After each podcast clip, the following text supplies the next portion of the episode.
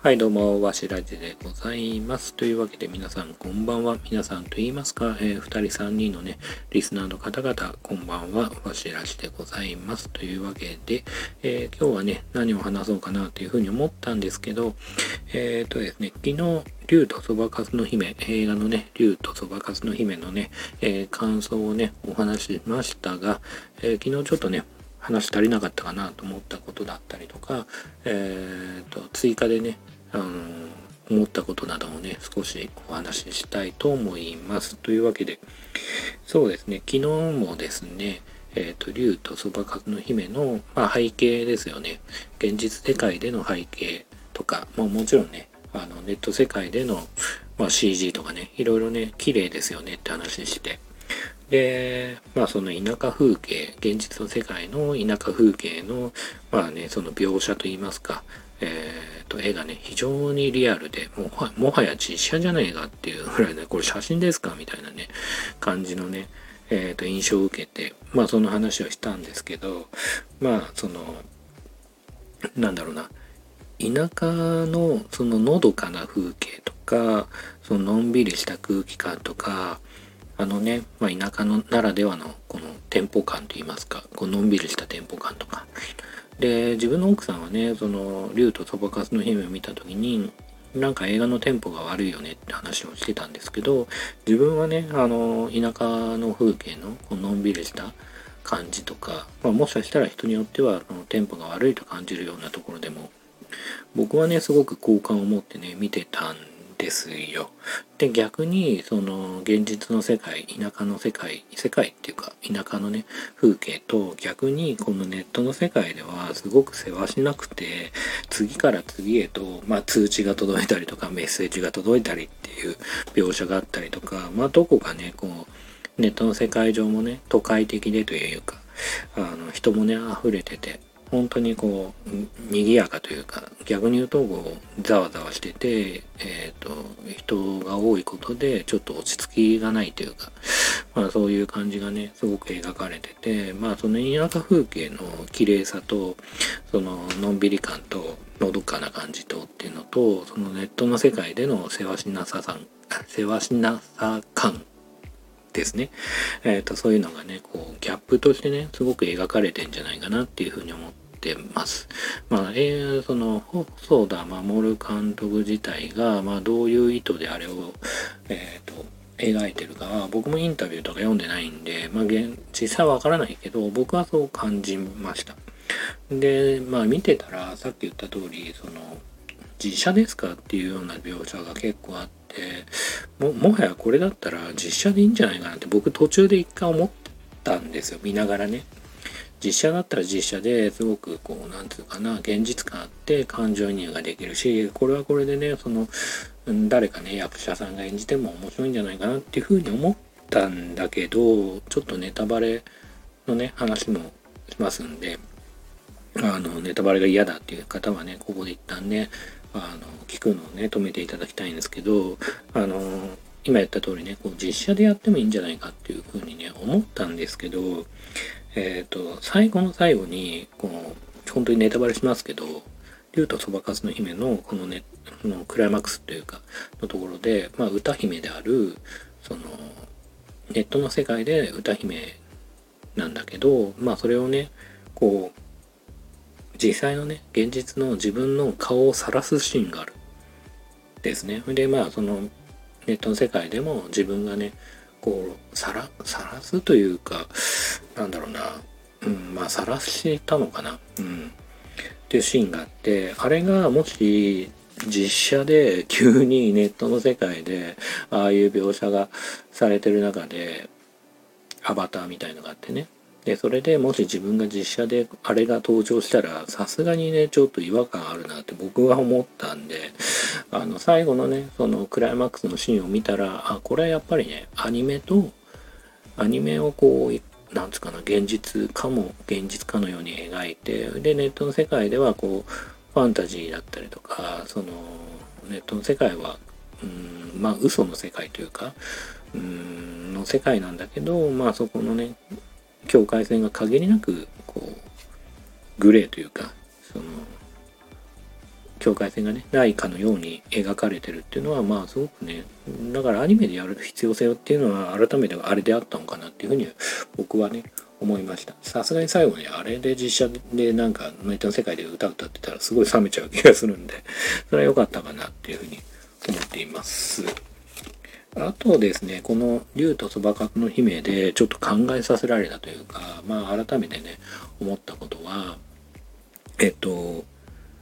ネットの書き込みのこうなんつうかな醜さみたいな わかりますかね？なんかまあえっ、とっていう表現があって例えばなんかさあ初めて会った時に「あいつは誰なんだ誰かのモノマネだよね」とか「なんかキモいよな」とか書き込みがあったりとかしていやまああれを見た人って多分みんなさ嫌な気持ちになったと思うんですよ。で、まあ、監督自身もね、おそらく、こう、やっぱり、ものを作る以上、レビューサイトとかいろんなところで酷評されたりとか、ディスられることもたくさんあると思うんですよね。まあ、そういうことで、もしかしたら監督自身も、まあ、日頃ね、感じる、このネットのね、うんと、まあ、悪いところというか、うん、まあ、いいところでもあるのかな、うん、悪いところというかね、こう、醜さというか、人間のそういう部分がもろに出てくるっていう部分の、その、現実というか、まあそういうところをね、すごく描いてるんだけど、で、まあ映画とはちょっと離れちゃうけど、まあそういう意味だと僕はあれを見た時に、多分みんなさん嫌な気持ちになったし、ああいうのって嫌だよねって多分映画の中でそういう風に表現されてるから思ってるはずなんですよ。だけど実際のツイッター上でもネットの世界で、まあ YouTube でもそんなんあんのかな。でも自分なりの正義を書き込むことで相手を平気に平気でまあなんつうかな傷つけるようなことだったりとか似たようなこう自分がねこまああたかもなんかあのニュースのコメンテーターかにコメンテーターに、ね、なったかのようなねコメントを書くことで相手を傷つけるような書き込みとかその発言ってすごく僕ねあると思うんですよ。うん、だからねあれねこう皆さんに嫌な気持ちになってるはずなのに気づいたら、まあ、むしろねそううん僕はねそういう人をフォローできやるできる限りねしないようにしてるからまあなんつうかな目に触れないようにもするんだけどでもやっぱりちょっと知れかちょっとねこうあのこれに対してみんなどんな感想言ってんのかなって調べるとやっぱりすっごいそういう書き込みって多いじゃないですか。でもそれって書いてる人自身は意識してないし自分がね、まあ、性格悪いんだって意識もないままあれを書き込んでるっていう方すごく多いと思うしあのそうねまあそうやってね実際実際ね自分なりの正義というかあなあなた性格悪いですよっていう必要性ってないじゃないですか。現実の世界で仮に性格悪い人がいたとして それを直接ねこう性格悪いですよっていう必要性はないんだけど必要性がないっていうか言わないことが多いじゃないですか。本当の友達だったらもしかしたら直接ねそれは信頼関係がある上で言うかもしれないけどあの現実の世界ではねそんな関係性が薄かったら言わないですよでも逆に言うとネットの世界では関係性が薄いからこそあなた性格悪いですよっていうことをね直接ねこう直にね言ったりするようなこと場面とかまあそういう場面とかまあなんだろうなってことはねあるますよね。うん。だからね、あれを皆さんね、平気でというか、まあ無意識にやってるってことを、まあ、改めてね、こう感じますよね。うん。竜とそばかすの姫の、まあ、追加のね、コメントはそんな感じですかね、僕からの。うん。で、話を変えると、ちょっと前に、その、前も話した通り、その、ガンダム、機動戦士ガンダムの例のあ G のねレコンジスタのね劇場版の1作目を見ましたって話したんですけど正直あんま感想がなくて っていうのはまあねファーストガンダムを監督してるね富野監督もだいぶね